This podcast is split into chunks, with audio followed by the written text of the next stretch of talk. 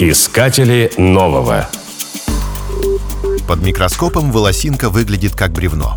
Ее поверхность покрывают чешуйки. Они напоминают черепицу на крыше. Это так называемая кутикула – защитный наружный слой.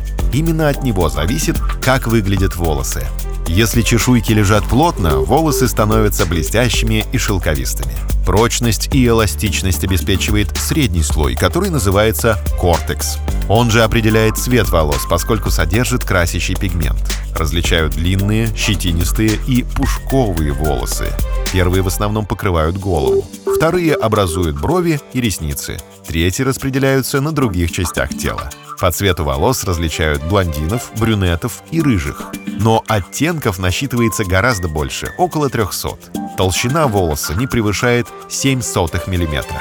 С волосами связано немало рекордов. Китаянка Се Сюпин не стриглась 31 год. В результате длина ее волос достигла почти 5,5 метров. В среднем длина волоса за месяц увеличивается на 12 миллиметров. Любопытно, что быстрее они растут летом и весной, а также во время сна.